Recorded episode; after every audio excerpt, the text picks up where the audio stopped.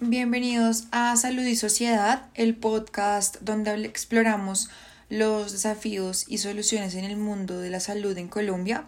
Hoy nos sumergimos en un tema crucial, la posible reforma de salud y su impacto en el acceso a los tratamientos oncológicos.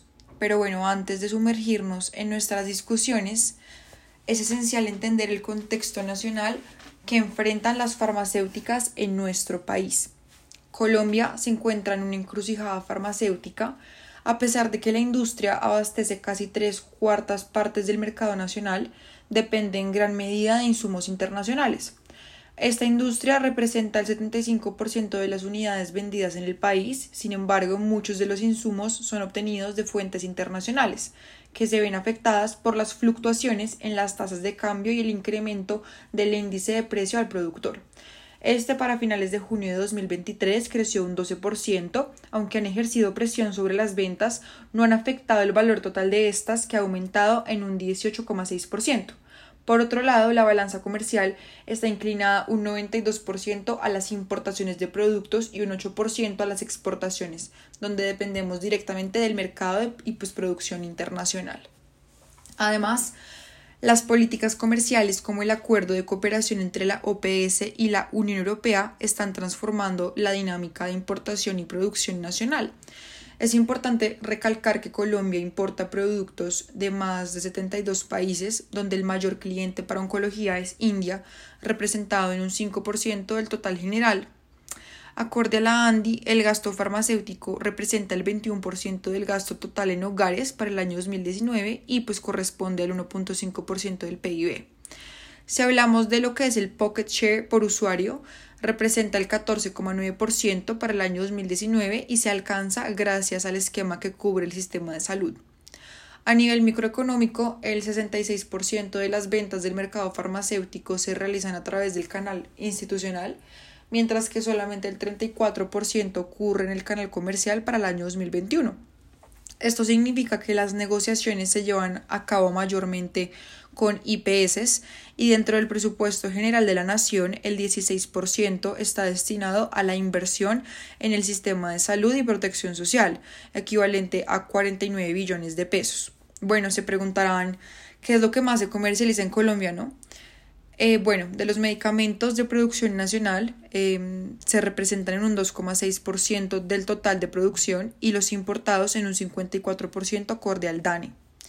Sin embargo, la posible reforma de la salud centrada en la atención primaria con los centros de atención primarios que se llaman CAPS se plantea como un paso hacia la democratización de la salud, pero pues representa desafíos significativos.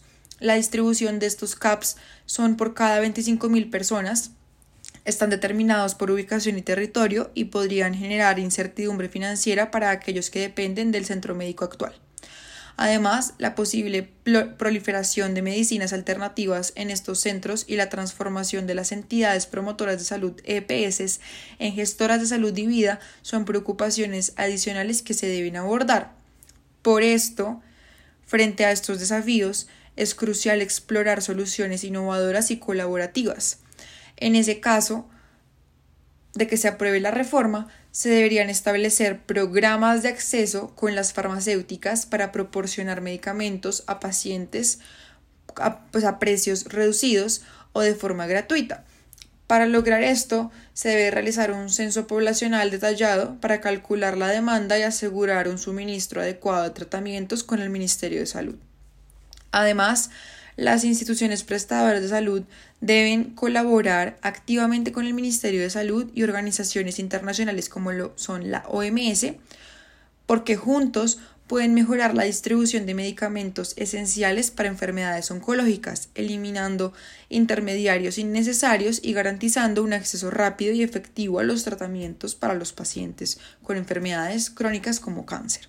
Por otro lado, la educación y la sensibilización son pilares fundamentales en este proceso. Es imperativo proporcionar información detallada sobre los tratamientos que son únicamente basados en evidencia científica, destacando los beneficios y el impacto positivo en el cuerpo humano. Además, los médicos deben concientizar sobre los riesgos asociados con el uso de medicinas alternativas, enfocándose en la falta de evidencia científica y los posibles efectos secundarios que podrían surgir al combinar este tipo de terapias con los tratamientos convencionales. Finalmente, la voz de los pacientes y las instituciones deben ser escuchadas en el diseño de estas políticas. Otra de mis ideas es la creación de comités especializados donde se puedan presentar datos, información y testimonios de personas que se beneficiarían o se verían afectadas por esta reforma propuesta.